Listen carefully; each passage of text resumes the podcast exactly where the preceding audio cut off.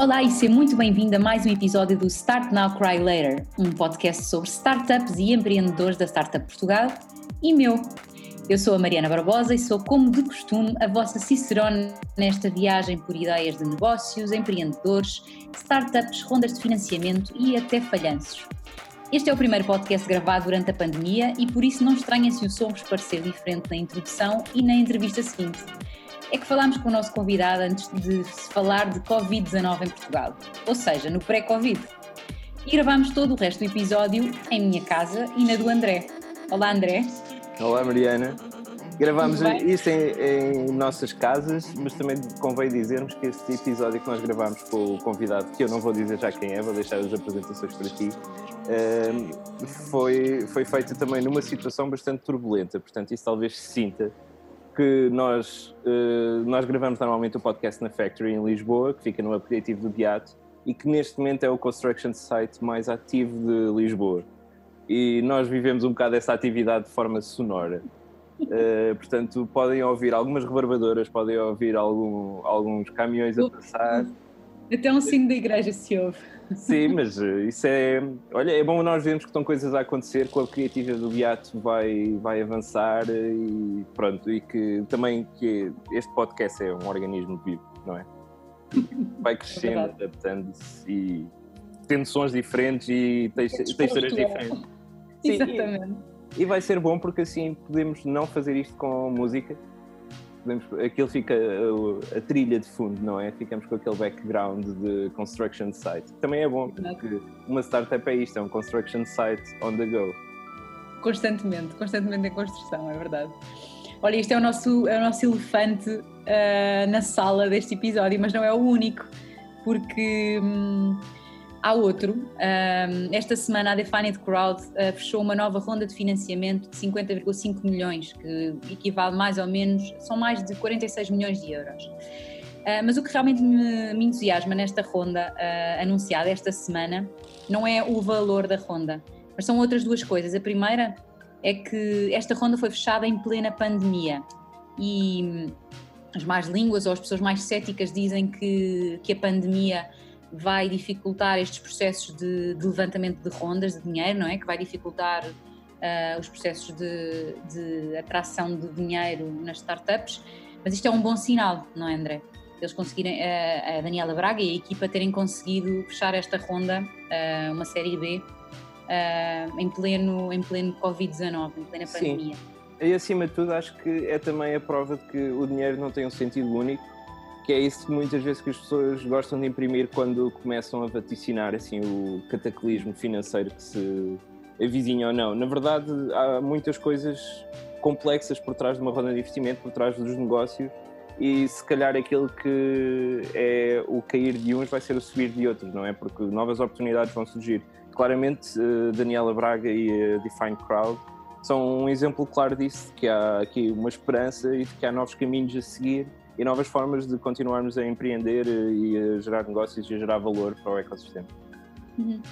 E a segunda coisa que mais me entusiasma, e que eu acho que também te entusiasma a ti, é que esta foi a maior ronda fechada por uma mulher, uma líder numa startup, nestas startups da área de inteligência artificial nos Estados Unidos. E isso sim é uma, uma, um fator memorável nesta ronda. Sim, e o facto de ser uma mulher portuguesa, não é? É uh, não é só uma mulher que está, na, uh, que eu saiba, a Daniela já está há quase uma década nos Estados Unidos, portanto ela neste momento já, já é uma americana por osmose, no mínimo, e, e portanto não é assim surpreendente, mas alguém com um background cultural tão diferente, que vem de uma carga como a portuguesa, que é muito mais avessa ao risco, não é? Uh, se ingrar num ambiente muito, muito, muito mais competitivo, acho que é, é também é uma boa é uma boa notícia para nós enquanto ecossistema português, porque temos aqui um pequeno farol, na verdade não é assim tão pequeno, não é? Neste momento, depois de uma ronda de 50 milhões, é um grande farol, a mostrar o caminho para outros empreendedores e importante, eh, muito importante para mim, como tu disseste, para outros empreendedores também. É verdade, é, é uma inspiração para, para as empreendedoras do ecossistema, acho eu, e é também uma maneira de nós olharmos para as coisas de uma forma diferente, de mudarmos um bocadinho a perspectiva. Um, porque a Daniela estudou Linguística e, portanto, nem, nem seria uma área. Ou seja, trabalhar hoje em inteligência artificial quando, quando estudou Linguística na Universidade de Coimbra, não é? é assim uma coisa é, extraordinária, como é, que, como é que uma mulher pode chegar tão longe e criar uma empresa em Seattle e, e, estar a fechar agora uma ronda, uma série B. E é também a propósito disso que, que nós avançamos para o nosso segmento de empreendedorismo para totós, para falar um bocadinho do que é que significa um, este termo de série qualquer coisa, uh, de seed round e de série A, B, C, D, E, F, não é? Sim, séries de série, rondas de investimento e as várias séries e estágios. Eh, uma das coisas que nós aprendemos com o empreendedor para que nós fizemos antes foi que hum, nada está escrito na pedra para todo o mundo. Ou seja, uhum. essas coisas variam de, eco, de, ecossistema para ecossistema. E aquilo que é uma seed round uh, em Portugal, uh, que nós podemos traduzir assim muito à letra para ronda semente, não é? um, que é aquela, aquele, primeiro, aquele primeiro balão de ar de oxigênio que se dá a uma startup nos seus estágios muito iniciais, quando ainda não tem uh, propriamente um produto no mercado, quando ainda está só a desenvolver ideia, tem um valor muito diferente em Portugal do que teria, por exemplo, se fosse uma empresa inglesa, por causa das dimensões do mercado, por causa da capacidade que uma empresa inglesa, por causa da língua que usa e tudo mais, tem de expandir para fora.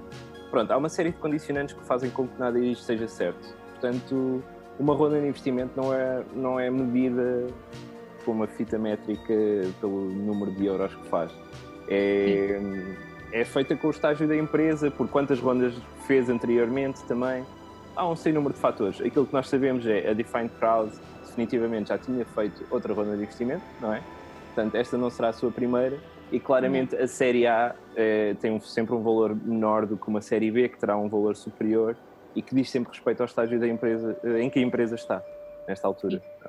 Portanto, sabemos que claramente, pelo, pelo, só pela nomenclatura, não é? De, fez uma roda de investimento, é a sua série B, nós sabemos, pelo que aconteceu com a Defined Crowd, que é claramente já não é uma bem uma startup, já podemos quase falar em scale-up, não é? Que pronto, vamos deixar isto como forma de aguçar a curiosidade com o próximo empreendedor para os autores. Podem ficar para o próximo episódio que nós vamos falar disso. Scale-up será para isso. Uh, mas pronto, já estamos a falar de uma empresa com um estágio um pouco mais avançado do que aquilo que é uma startup nos primeiros passos e por isso uma ronda de investimento uh, de série B já é para coisas maiores do que simplesmente se desenvolver produto ou testar, é já para sedimentar uma posição no mercado. Exatamente. Brincar aqui também tem a ver com, com o estado em que está a empresa e também com a dimensão, porque no caso da Defined Crowd, por exemplo, um, eles anunciaram nesta altura que querem duplicar a equipa e a equipa conta agora com 265 pessoas aproximadamente. Eles querem chegar eh, ao fim do ano com, com o dobro das pessoas, com mais de 500 e, portanto, isto tem a ver com a dimensão uh, da equipa também. Sim, é com o crescimento todo da empresa, de toda a estrutura, de todo, todo o produto que eles têm. Portanto, eh, uma ronda de série B tem que, tem que implicar obrigatoriamente um crescimento em relação àquilo que foi uma ronda feita por uma série A. E uma série C será assim, uma série D será assim também, portanto é sempre a crescer e essa é que é a ideia principal. Uhum. Muito bem. Então, daqui da, da série B da Defined Crowd e das séries de, de financiamento, vamos falar de incubadoras. Uh, e hoje temos um especialista, uh, um professor universitário, estudioso desta, desta área das incubadoras, e passamos para a entrevista com o Tiago Ratinho.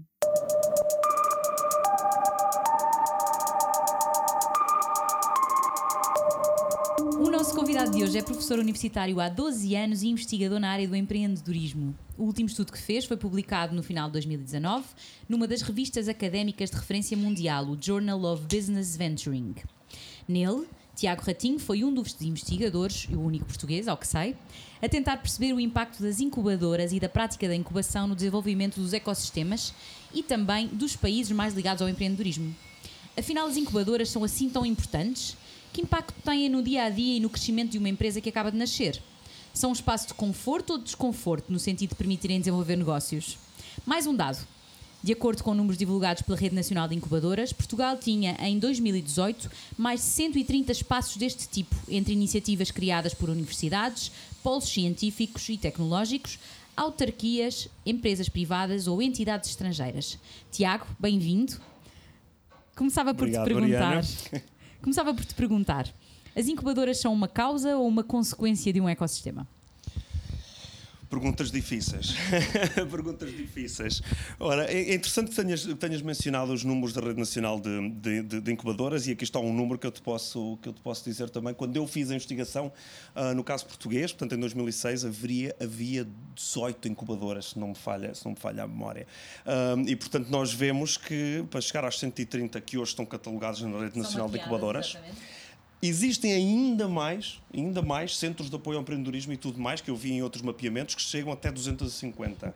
Portanto, temos aqui numa década, não é? Temos multiplicamos as incubadoras em Portugal por um fator de 10. E num país que não mudou de geografia, não é? Continua a ser exatamente o mesmo em termos de fronteiras. Exatamente, exatamente. E curiosamente, o que eu observei também naquela altura é que mesmo as 18 ou 20 incubadoras que havia em 2006 já eram, já eram uma densidade superior a outros países europeus. Uhum. Portanto, quando perguntas se é uma causa, uma causa uma consequência, eu acho que é um bocadinho, são um bocadinho as duas coisas, não é? Ou seja, uh, as incubadoras, claro que podem contribuir para uh, subir ou pelo menos interferir com a taxa de, de, de empreendedorismo.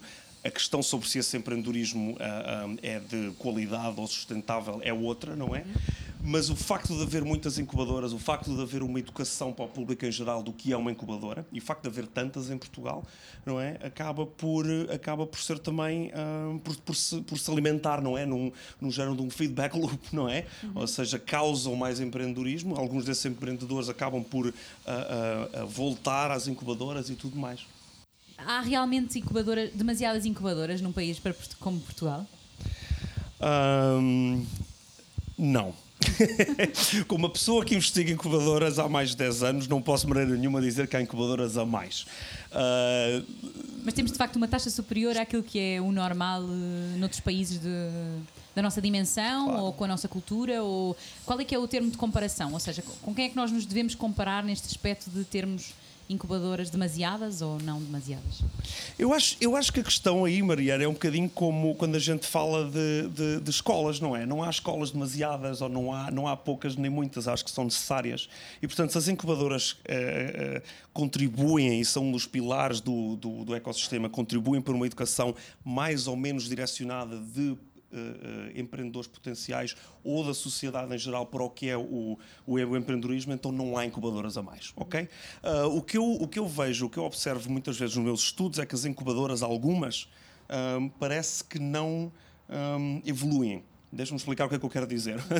é, basicamente, o que eu observo em, em, alguns dos meus estudos é que o setting inicial, o design inicial da incubadora mantém-se ao longo de décadas. E, portanto, se uma incubadora começou nos anos 80, em que na altura o problema principal seria de uh, encontrar espaço onde concentrar empreendedores, essa vertente mantém-se hoje em dia se compararmos esta incubadora dos anos 80 com uma incubadora uh, prototípica dos anos, dos anos 2000, então vemos que as incubadoras dos anos 2000 já estão muito mais direcionadas para fomentar e ajudar uh, uh, redes sociais, portanto, o capital social do, do empreendedor. E, portanto, temos aqui uma diferença clara. Enquanto umas se focam em espaço, não é? em real estate, em escritórios, não é? outras focam-se muito mais em construir uma rede quais é que funcionam melhor ou pior, bem, também dependerá do que é que as próprias empresas querem, não é? Mas é muito difícil dizer que nenhuma delas é que uma delas não é necessária ou que não cumpre uma função. Uhum.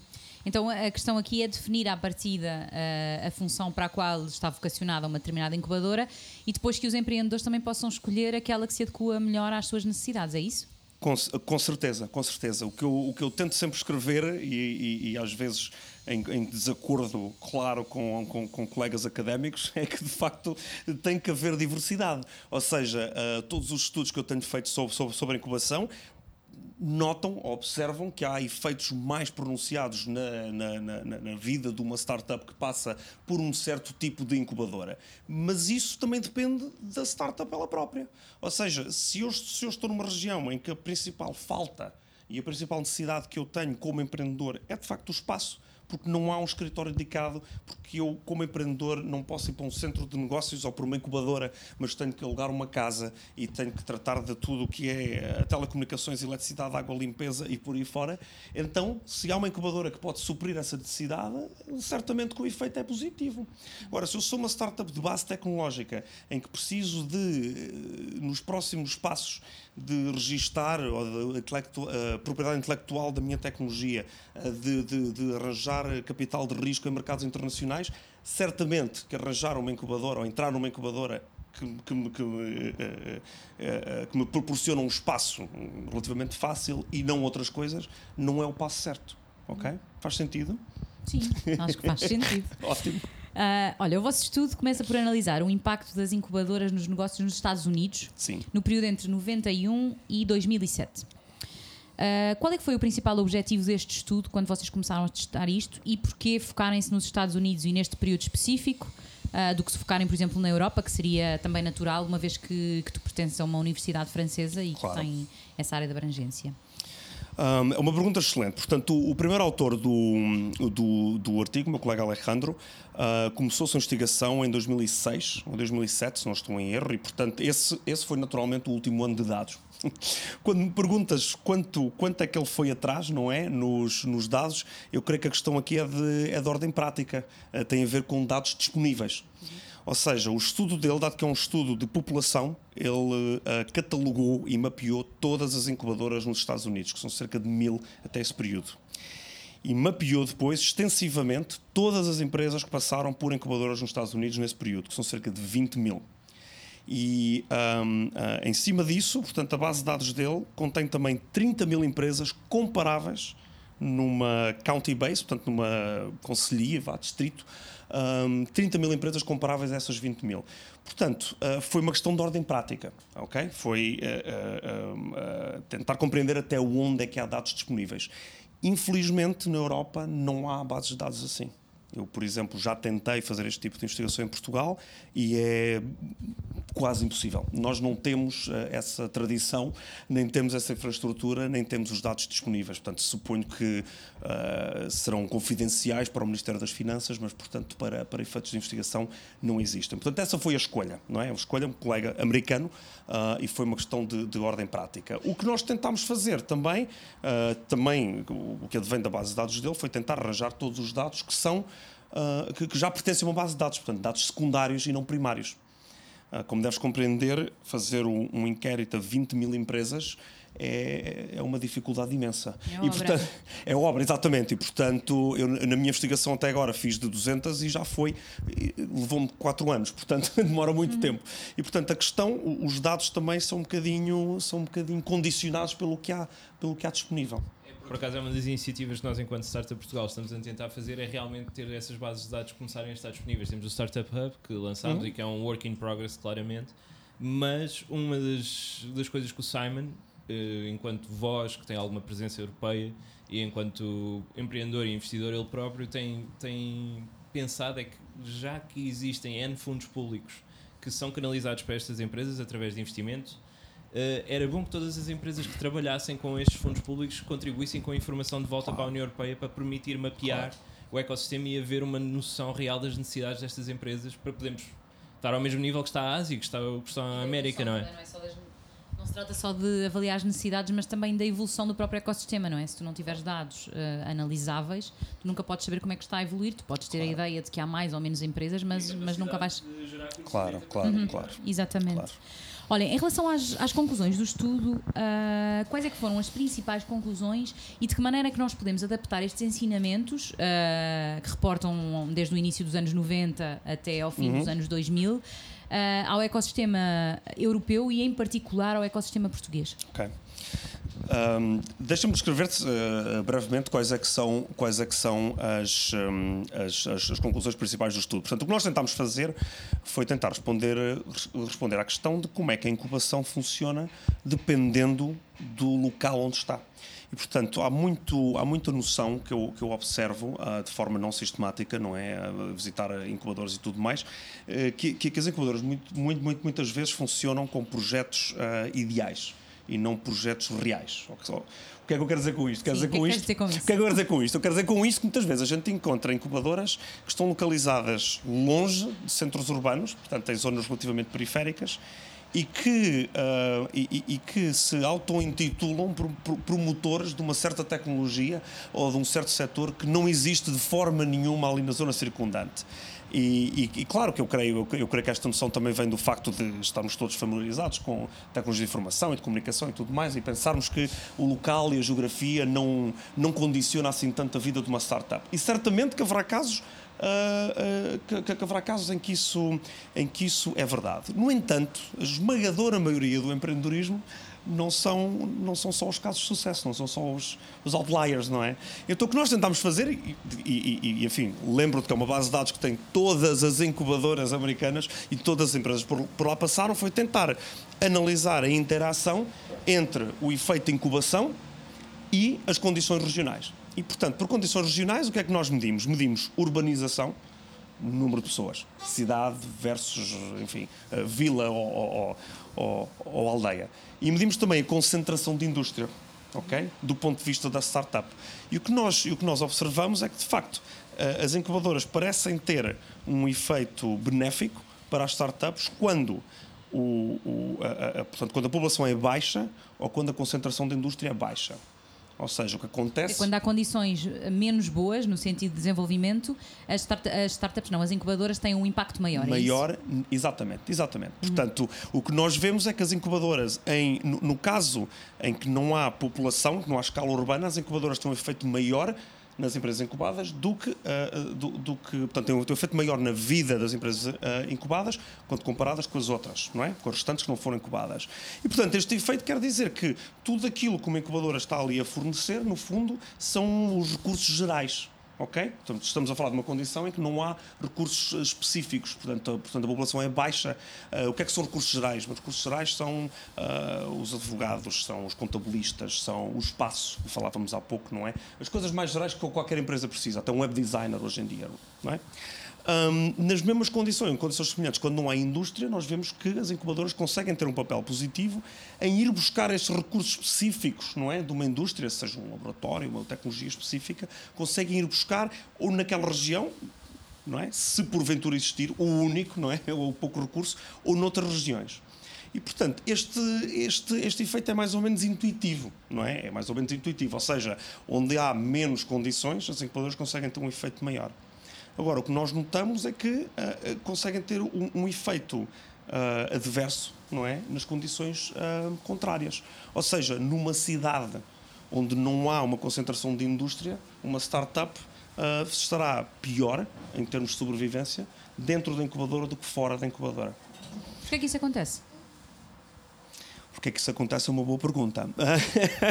Portanto, o que nós, o que nós acabamos por, por, por, discutir também é que, como te falava há pouco, é o efeito não é, da intervenção da incubadora. Ou seja, numa cidade onde não há uh, recursos uh, de uma indústria específica, a incubadora está focada em fornecer os recursos genéricos e a empresa precisa dos recursos específicos. ok? E, portanto, o que nós acabamos por ver também é esta questão do expertise das incubadoras. E quando chegamos ao, ao, efeito que nós consideramos o mais, o mais, o mais importante. Queria voltar uh, um bocadinho atrás e, e, tentar perceber contigo aquilo que estavas a dizer há pouco em relação uh, ao facto de um, determinadas localizações apostarem em incubadoras que não são naturalmente aquelas em que deviam apostar. Imaginemos uh, uma autarquia do interior de Portugal que aposta numa indústria, uma coisa completamente estapafúrdia de pesca, por exemplo, que não tem ligação ao mar. Isto acontece realmente em, em todos os países, ou seja, há um pensamento muito pouco estruturado e pouco estratégico ainda, ainda daquilo que são as reais, uh, o real potencial geográfico em relação à aposta que há no desenvolvimento de negócios nesse local ou não? Mais uma vez, uma excelente pergunta. Como é óbvio, não, não, não, tenho, não tenho mapeamento de todos, de todos os países, mas posso dizer, pela minha observação, o que é que eu tenho, o que é que eu tenho uh, visto. Eu creio que a resposta é positiva. Eu sei que muitas vezes, não só autarquias, universidades, às vezes indústria também, ou às vezes eh, parcerias entre estes três, de facto apostam em, em sonhos, em vez de tentarem uh, alavancar o que é que são as condições reais. Uh, posso dizer que num, num, estudo que eu, que eu publiquei com, com um colega aqui há uns anos, o que nós vimos na região onde estávamos, que é uma região periférica da Holanda, uh, perto, perto da da, da fronteira alemã, o que nós vimos é que havia uma certa, como, é que, como é que gente lhe chamou, uma certa dissonância construtiva. Ou seja, há 20 ou 30 anos que as universidades naquela região e a indústria e os parques científicos falam em promover indústrias de alta tecnologia, empresas de alta tecnologia. Ah, nós observamos que cerca só de 1% de todas as empresas que já estiveram naquela região, cerca de mil, são efetivamente de alta tecnologia. Mas o único exemplo que eles têm serve de, uh, serve de plataforma e de trampolim para o próximo projeto e para a próxima onda de financiamento, e assim vamos de onda em onda, em que factualmente não há nenhuma empresa ou quase nenhuma empresa de alta tecnologia, mas o próprio parque se chama um parque de alta tecnologia. Ok? E portanto, voltando àquela questão de, de isto é positivo ou é negativo, bem, é, se terá algum efeito positivo, obviamente do ponto de vista do, do decisor público, não é? E do, e do Estado, em que quer decidir onde pôr recursos, possivelmente, eu arrisco a dizer que, os projetos deviam ser um pouco mais bem estudados, se calhar para alavancar as indústrias que já lá possam estar, uhum. não é? E que estão, de alguma forma, e não ter sonhos de indústrias de pescas no interior ou de nanotecnologia onde não há laboratórios. Uhum. E como é que isso se pode fazer? Essa, essa preparação uh, que que atividades é que isso pressupõe e como é que as pessoas podem aproximar realmente mais daquilo que, daquilo que pode ser o potencial real de, de uma região, uh, sendo que há tantas distrações neste momento e que muitas vezes o potencial real é baseado nesses sonhos, mas também é baseado numa aspiração, não é? Naquilo que cada região quer ser. Eu posso não ser expert em alta tecnologia, mas se eu quiser ser, eu tenho de fazer um caminho para lá chegar, não é? Claro, claro. Uh, com certeza, com certeza. Uh, eu creio que, creio que lá está. É, é os, os, os, sonhos, eh, quer dizer, pode sonhar-se um bocadinho, mas o sonho tem que ser um pouco atingível, não é? Quer dizer, nós, nós às vezes falamos o. Desculpa não, não, não saber o termo em português, mas o strategic stretch, não é? Portanto, pensar numa estratégia que é um bocadinho alongada, que é um bocadinho.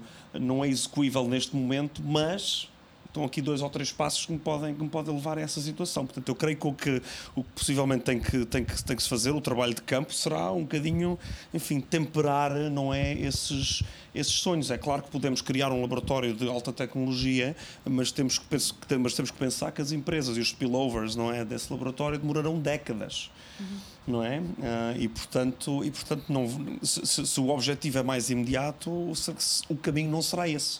Uh, porventura pode-se tentar uh, como, como, é que, uh, diversificar os esforços, ou uhum. seja, um, é possível criar e dinamizar um setor, é possível dinamizar empreendedorismo, se calhar por serviços mais auxiliares não é? Portanto, em vez de ser a empresa que vai ter uma patente em nanotecnologia ou biotecnologia, pode ser uma empresa que auxilia essas a como chegar lá, certo? E que tem, e que tem também um grau de especialização e que, porventura, poderá ser dinamizada num lugar mais distante, não é? De onde está o setor principal. Uhum. Uh, alguns dos ecossistemas hoje em dia são, são de facto virtuais, não é? Se pensarmos no mercado, no mercado das apps, não é? Quer dizer, o, tanto a Apple como, como, como a Android potenciam praticamente ao mundo inteiro, não é? A possibilidade de desenvolver uma app e de a pôr lá, ok? Mas é um serviço auxiliar, certo? Uhum. Uh, é prudente uh, estruturar estas estratégias com base no talento que tu tens in-house?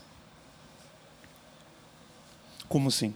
Ou seja, é prudente tomar decisões baseadas no talento que nós temos. Imagina, olhamos para Portugal agora como um país que tem muito talento na área tecnológica. É inteligente pensarmos num país como com um enorme potencial tecnológico que merece ser desenvolvido agora para daqui a 10 anos começarmos a colher os frutos desse investimento? Eu diria que sim.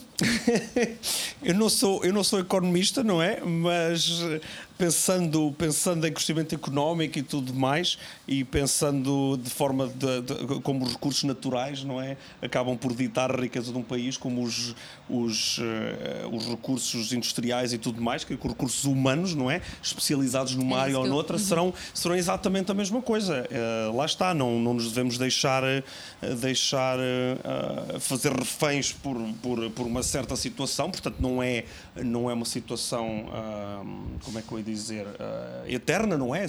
Certamente que o ecossistema mudará e que o capital humano também mudará e, portanto, lá está, voltamos à questão de sonhar um pouco, mas certamente baseado no que temos, no, no que temos hoje, não é?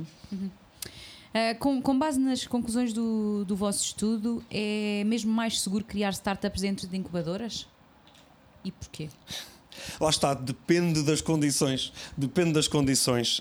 Eu creio que, eu creio que uma, uma, das coisas que nós eh, debatemos no estudo também é que são as condições também do, do, do, ambiente, não é? Portanto, das condições locais, que também ditam o que é que as incubadoras devem fazer elas próprias. Portanto, do ponto de vista do gestor da incubadora, é completamente diferente gerir uma incubadora numa localização rural sem concentração de indústria uh, uh, por, por oposição, em comparação com gerir uma incubadora em, em Lisboa. E eu, eu creio que aqui também há uma, também há uma, falta, uma falta de conhecimento, porque. Uh, enfim, creio, que, creio que há dias falávamos nisto, não é? Um bom gestor de uma incubadora Uh, não é necessariamente um bom gestor de outra incubadora quando se muda, quando se muda a localização. O que nós vimos também que é uma certa, um certo espectro ou um certo gradiente de expertise, ou seja, uma incubadora que está focada em fornecer espaço uh, implica um, um, um, expertise completamente diferente, uma qualificação completamente diferente de uma incubadora que está focada em ajudar empreendedores a atrair investimento e recursos muito especializados num ambiente abundante como Lisboa. Ou seja, se eu sou um incubador, uma perdão, se eu sou uma startup aqui em Lisboa, o que eu quero da incubadora é uma ligação quase direta e patrocinada, não é? Um, por, pela, pela, pela, pela incubadora, ou seja, eu quero que me digam coisas que eu não consigo googlar certo? Uhum. Enquanto se eu estiver noutra localização qualquer, uma lista de, de, de contabilistas chega. Okay?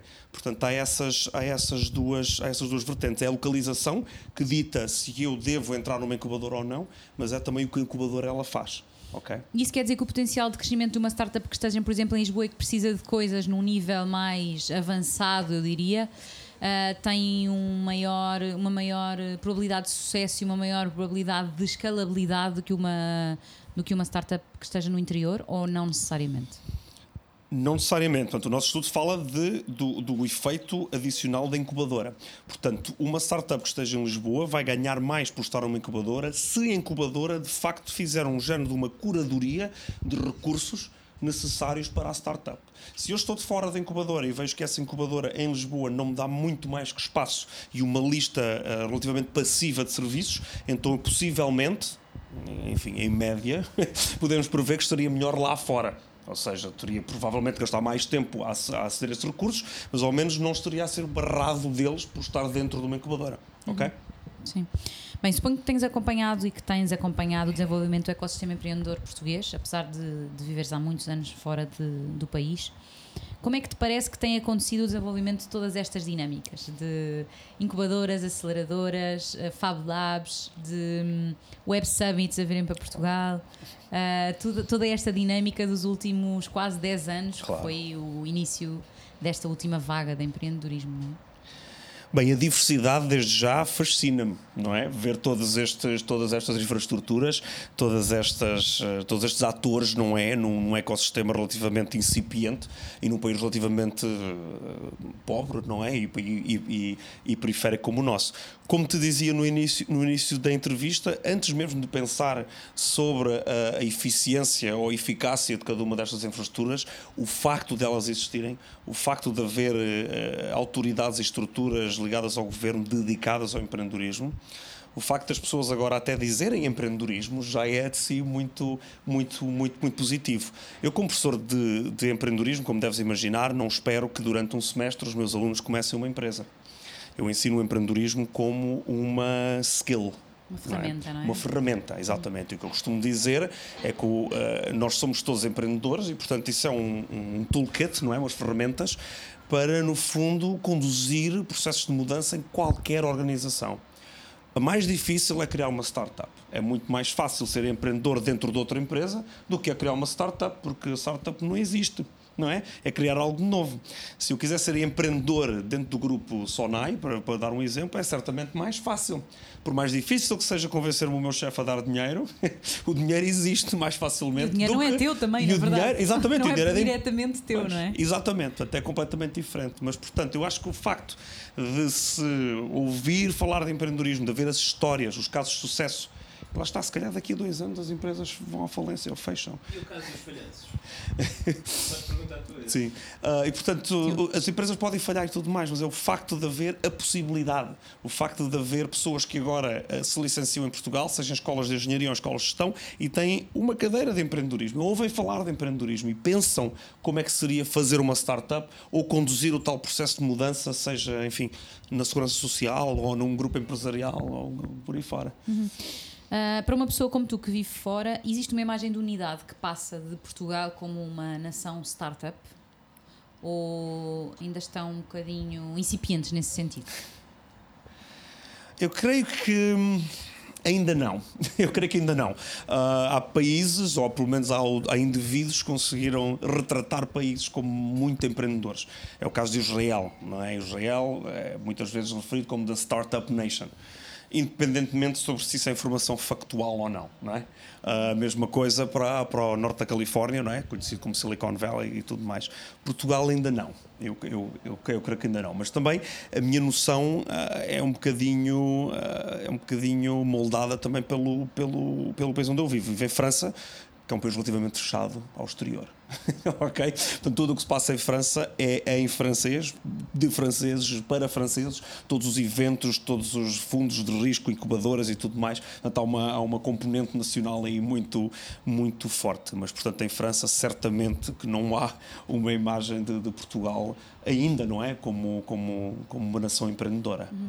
E conhecer tu tantos, uh, tantos ecossistemas, uh, como é que tu pensarias, estruturarias uma estratégia para a implementação e desenvolvimento do ecossistema uh, empreendedor português?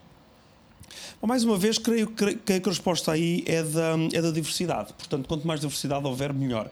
Quantos mais incentivos para empreendedores haja, melhor. E os incentivos passam desde regulação, não é? Que o governo pode fazer, mas também de infraestruturas de, de, de, de apoio e tudo mais. Dado que nós estamos numa posição um bocadinho desfavorecida, começamos tarde, não é? Estas infraestruturas têm que ser pensadas de uma forma também ela empreendedora, ou seja, se não há capital de risco em Portugal, como é que se traz capital de risco para Portugal ou como é que se exporta as nossas startups para aceder a mercados de risco no estrangeiro. E creio que, lá está, estas ideias vão, vão aparecendo, se calhar como privadas, mas se calhar importa uh, incentivá-las, não é? E, e, e apoiá-las, subsidiá-las, não é? Seja, uh, seja, seja, seja qual for o mecanismo. E claro, passando também por alguma, enfim, racionalidade no uso de recursos. Portanto, não se vai, uh, certamente não estou a, a, diversidade não deve ser, não, não deve ser o único, o único critério. O critério de qualidade, portanto, o que é que se vai fazer, voltando aos, aos setores que se, devem, uh, que, se devem, que se devem apoiar, os setores que fazem sentido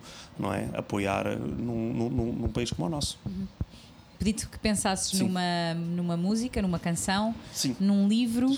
Vais recorrer à tua cábula. Vou recorrer à minha cábula, tem que ser, tem que ser. E, e num, num filme uh, que possa inspirar e que possa servir de quase de base de trabalho aos, aos empreendedores e às outras pessoas, todas as pessoas. Então, vamos então, lá. O livro, o livro que, eu, que eu pensei imediatamente é um livro, uh, um livro que está em inglês, não creio que tenha sido traduzido para português, de uma autora chamada Diana Kander, que tem um percurso interessantíssimo de trabalhar em indústria, de dar aulas de, de, de empreendedorismo e que agora creio que é uh, Innovation Strategist, estratega de inovação num grupo, num grupo empresarial americano. Mas ela conseguiu escrever um livro sobre empreendedorismo que é também um romance. chama-se All in Startup. E, portanto, o pano de fundo para este romance uh, com o empreendedorismo e sobre empreendedorismo é num campeonato de póquer. E, portanto, o paralelismo aqui é fantástico. É o paralelismo da aposta, do risco, da avaliação de risco e de um empreendedor que conhece alguém no meio, desta, no meio deste uh, campeonato que acaba por se tornar a sua, a sua mentora. Portanto, ele está à beira de falhar e falhando na empresa, falhando no seu casamento, falhando as amizades e, portanto, o nível pessoal e profissional uh, a dialogar aqui. E, portanto, durante esta semana em que se torna campeão de póquer também, percebe que o empreendedorismo não é póquer não é avaliar riscos, não é, não é perceber uh, o próximo, o próximo movimento, porque não há, no fundo, maneira de prever o futuro.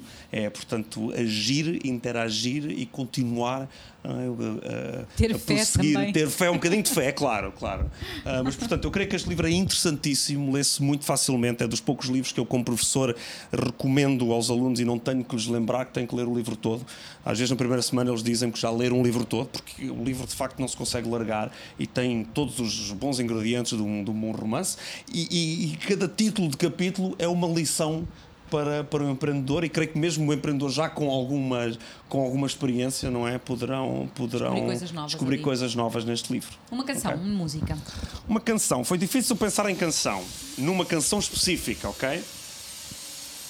Mas o que eu pensei imediatamente foi em jazz e foi no jazz, no jazz mais, mais improvisado. E portanto, para dar um conteúdo específico disto, há um músico chamado Stephen Harris que toca vibraphone e tem uma, uma TED Talk interessantíssima que ele fala do que é que é um erro numa banda de jazz ou do que não é um erro. E o que ele acaba por, por dizer é que o erro é não reagir ao que, ao que os outros estão a tocar. E, portanto, ele dá exemplos muito, muito reais nesse, nesse clipezinho em que um dos músicos começa a tocar alguma coisa que só é dissonante porque ninguém reage.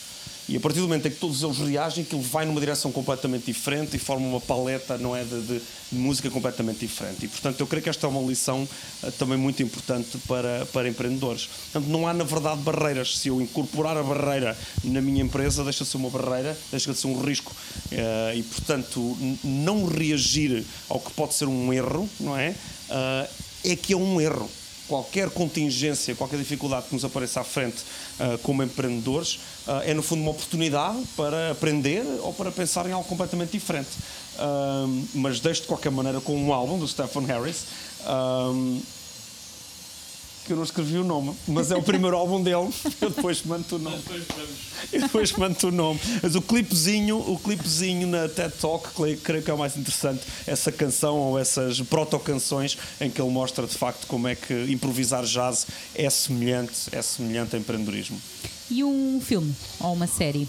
Um filme. Bem, não disseste um filme, não disseste uma série. É verdade, querias uma série. Não. Uh, fica um filme, é um filme, um filme de, de há uns anos já que, que se chama Joy, em que a, a, atriz principal é Jennifer Lawrence e faz o papel de uma empreendedora chamada Joy Mangano.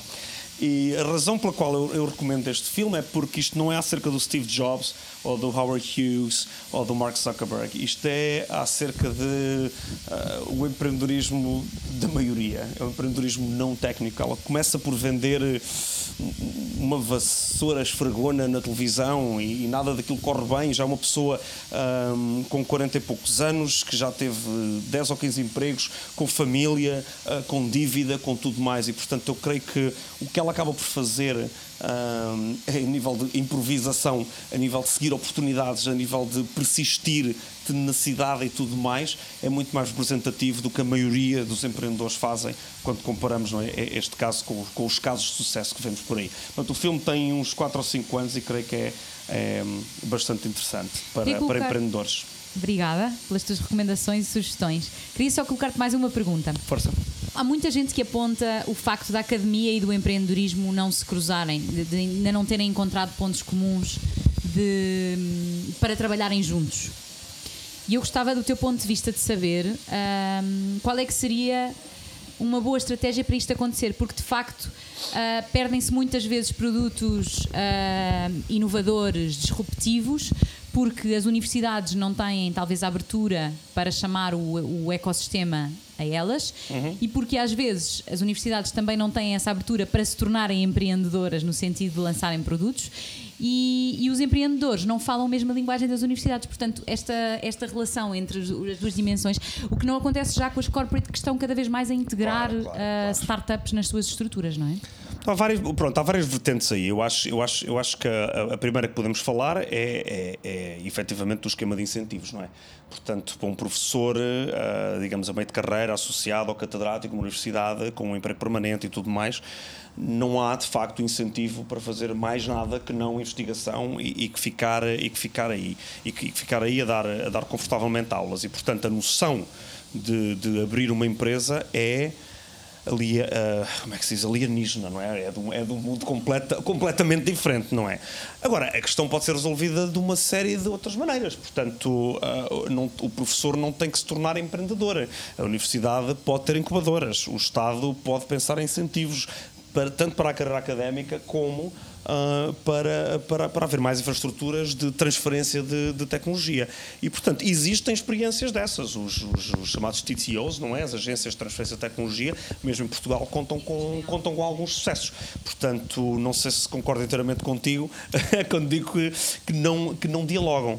Um, na questão da prática, no que eu observo, sendo investigador em gestão e, portanto, sendo o fenómeno empreendedorismo uma coisa tão vasta e tão prática, o que eu observo também, um, também por vezes, é que tem que se temperar um bocadinho as expectativas de um lado e do outro. Um, eu tenho a certeza que a minha investigação é muito prática.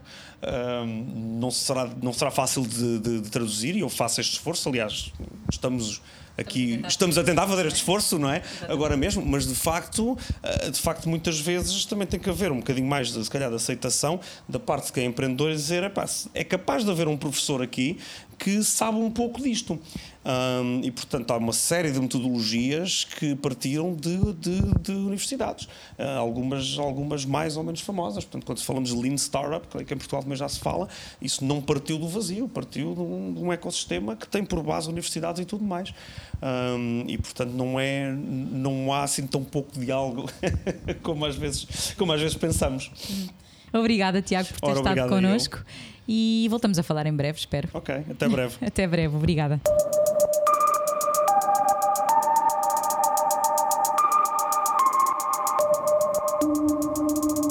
depois da conversa com o Tiago Ratinho, uh, vamos assumir que um dos temas deste episódio é a inteligência artificial. E passamos rapidamente para a nossa rubrica Sci-Fi Ontem, Realidade Hoje, que é aquela rubrica uh, em que eu e o André falamos sobre coisas que antigamente eram impensáveis e hoje são realidade. André.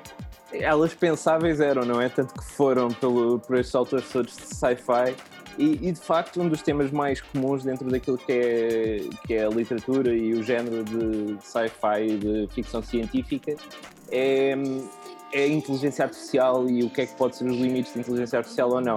Que é, é um tópico impossível de evitar quando temos uma, uma das empresas líderes líderes no, no, mercado de inteligência artificial, com uma mulher à frente, que ainda por cima é portuguesa, a fazer uma roda de investimento como a Define Crowd fez, eh, nós não podemos fugir do tópico, então acho que as coisas casam-se aqui de uma forma ótima. E então aquilo que eu queria puxar para cima da mesa é um pouco mais filosófico, e, mas acho que tu, tu me vais acompanhar nesta viagem. Não posso esperar, não posso esperar.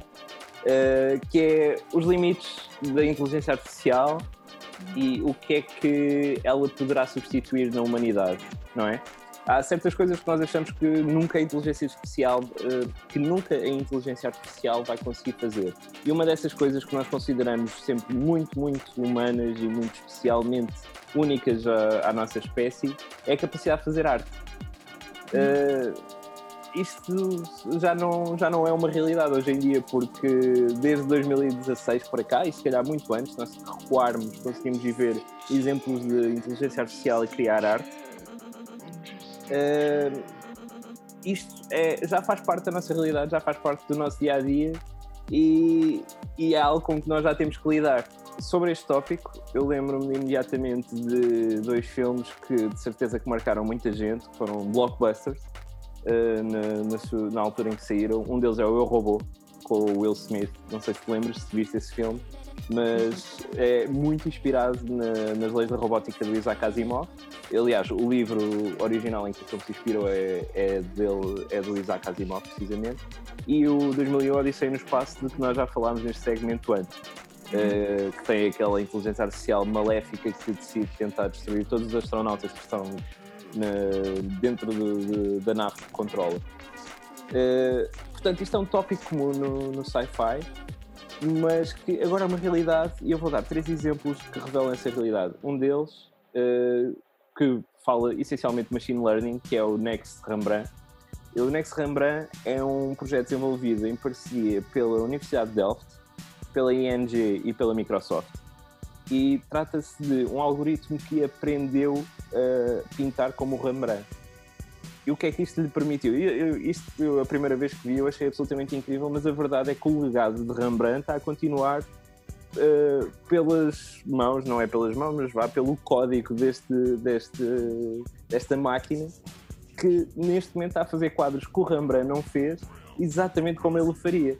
Uh, portanto, logo isto mete em causa a possibilidade de nós fazermos arte ou não, ou de sermos só nós os capazes de fazer arte. Claro que neste caso é um caso de imitar, portanto não é bem a mesma é coisa. É inspirado na, no estilo e na, na técnica de, de, uma pessoa que existiu, não é? Exatamente, exatamente. É a continuação de um trabalho que alguém fez e, foi, e é machine learning no seu melhor, que é uma adaptação muito, muito, muito, muito bem feita de algo que alguém já fez. Contudo, houve uma artista que em 2019, salvo eu, sim, exatamente, em 2019, uma artista norte-americana que por acaso está radicada em Berlim, que veio problematizar esta questão, uh, que é a Holly Herden, que criou todo uma, um algoritmo de inteligência artificial para ajudar a fazer música. Ou seja, neste momento o Spawn, como ela chamou uh, uh, à inteligência artificial, é oficialmente o parceiro dela, ou parceira, porque ela deixou o género por definir, uh, das suas aventuras de criação artística. E aquilo que o Spawn faz é ir muito além de canons, tanto que a própria Holly diz uh, numa entrevista ao, ao, à Arte TV que de facto, se aquilo que os artistas fazem, principalmente a nível de música, for seguir canons, fórmulas muito específicas e isto aplica-se, por exemplo, à pop, aplica-se ao jazz e aplica-se à erudita. Uh, claramente a arte dele está sob ameaça porque aprender estes cânones e repeti-los, mesmo que de formas diferentes, é algo que uma máquina vai conseguir fazer muito rapidamente. Uh, isto é interessante porque basicamente vai nos obrigar a pensar um novo futuro. Ou seja, nós, enquanto humanos, temos uma capacidade criativa que se calhar uh, ainda não é algo atingível ainda, não é? Para a inteligência artificial e nós vamos ter obrigatoriamente que pensar em coisas que só nós conseguíssemos fazer. Sim, de que maneira é que podemos diferenciar-nos de alguma forma das máquinas, não é? Que vão ser Exatamente. imitações nossas de, algum, de alguma maneira. Ou, outra coisa é outra, de que forma é que nós nos conseguimos distinguir uns dos outros, porque parece que neste Exatamente. momento estamos a ficar todos muito uniformizados, que também é curioso no processo em que estamos a desenvolver a inteligência artificial, em que está tudo a ficar mais uniforme, nós próprios estamos a, a sofrer com isso. Portanto, o facto de nós podermos recair um bocado na inteligência artificial para criar é uma oportunidade para mim. Pelo menos da minha forma de ver, é a oportunidade de nós olharmos para novas direções, novos caminhos de criarmos coisas novas. Uh, o outro exemplo que eu gostaria de falar é também de Berlim. Curiosamente, a Europa Central está muito à frente nisto, porque mesmo Delft é na Holanda, portanto, vamos assumir que, que, as pessoas do centro da Europa estão super interessadas naquilo que é, que é a inteligência artificial e que estão a aplicá-la de formas muito diferentes. É o exemplo de, de outros artistas de música também, que são os Amnesia Scanner, que criaram uma entidade para representá-los em palco. Ou seja, as músicas são cantadas pelo Oracle, que é uma inteligência artificial que eles desenvolveram, e a quem eles dão as letras e que interpreta, interpreta, exato, e que interpreta as músicas como como uh, entendo, ou seja, é uma coisa muito diferente de termos uma entidade que ainda por cima quando nós falamos de um concerto e de ir ver música, uh, o fator interação é essencial, não é? Uhum. É isso que nos leva a um concerto, é que nós podemos estar a interagir com quem está em palco e essa interação é toda delegada nesta máquina que é quem interage com o público, é quem canta as letras e que Mas tem uma representação. também é programado de alguma maneira, não é? Ou seja, sim, sim, sim, claro, como todas as. Habilidade artística própria. Sim, sim, sim. E melhor, o Oracle não só é programado, uh, mas acaba por ter uma identidade muito própria e única, e mais importante ainda, que eu acho super. Acho que eles uh, levaram isto a um patamar à frente quando pensaram numa forma de o monetizar. Ou seja, neste momento o Oracle, para quem quiser, está disponível no Fiverr para trabalhos de voz, se alguém o quiser contratar. Portanto, Ele desafina. Então, ele desafina um bocado, tem uma voz muito robótica e um bocado infantil, portanto são defeitos. Mas se alguém quiser um robô para participar nos seus vídeos promocionais, o Oracle está disponível no, no Fiverr à espera de ser contratado, de certeza, e, e estes artistas e programadores vão ficar muito contentes por poder ter mais um bocadinho de dinheiro nesta altura do Covid, vai fazer falta. muito bem.